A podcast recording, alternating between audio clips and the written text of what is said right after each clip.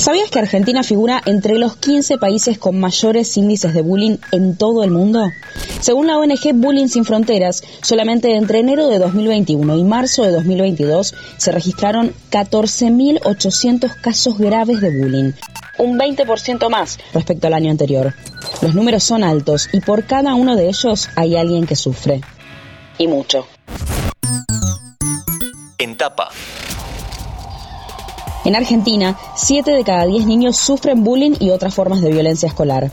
Además, unos 10.000 estudiantes de nivel primario y secundario asisten a clases con miedo debido a esta situación. Pero, ¿qué es el bullying?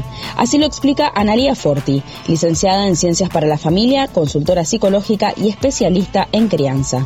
El bullying es principalmente acoso. Es el hostigamiento y la agresión para generar poder sobre el otro, siempre dentro del ámbito escolar y entre pares, y de alguna manera constituye una forma de abuso psicológico. Suele haber amenazas tanto físicas como verbales que se repiten con hostilidad, causando de alguna manera angustia e incertidumbre permanente en las víctimas y generando de esta manera un desequilibrio de, de poder entre ellas y el acosador. No hay que olvidarse que esto hoy incluye además el ciberbullying, que se viene afianzando ya desde hace años como un medio remoto para poder ejercer el acoso escolar. El bullying deja consecuencias graves que se manifiestan no solo de forma inmediata, sino también pueden generar efectos que dejan su huella de por vida. Los efectos del bullying a corto y mediano plazo incluyen habitualmente estados de ansiedad eh, que crecientes, una baja autoestima, grandes niveles de inseguridad personal y pérdida de autoconfianza, estados de depresión, inclusive ideaciones suicidas, donde en ocasiones se llega a pasajes al acto donde hay intentos de suicidio.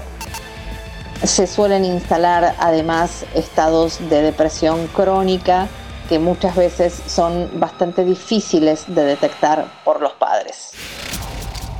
Pero una gran pregunta es, ¿de dónde surge el acoso? ¿Qué hace que un chico ejerza este tipo de violencia sobre otro par?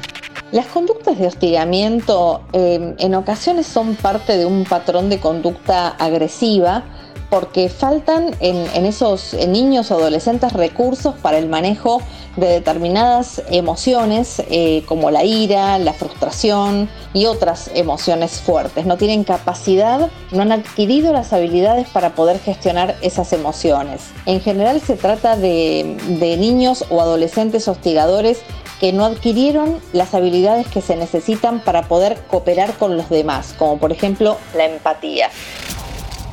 Entonces, ¿qué hacer para evitar que alguien ejerza bullying sobre otro? Para formar niños eh, que no ejerzan violencia es fundamental la educación en valores. Valores como la empatía, como el respeto por el otro y por la diversidad. Eh, claramente esto permite que se desarrollen como seres empáticos y que pueden reconocer las injusticias. Esta educación en valores es una educación que se brinda en la familia, que es el primer ámbito de socialización. Y es una educación que deben brindarla los padres con palabras y además de con palabras, con el ejemplo. Los valores se transmiten dentro del ámbito familiar, cuando claramente la tarea de educar la ejercen los padres y no la delegan en las pantallas. Seguramente los adultos se preguntarán cómo se logra esto.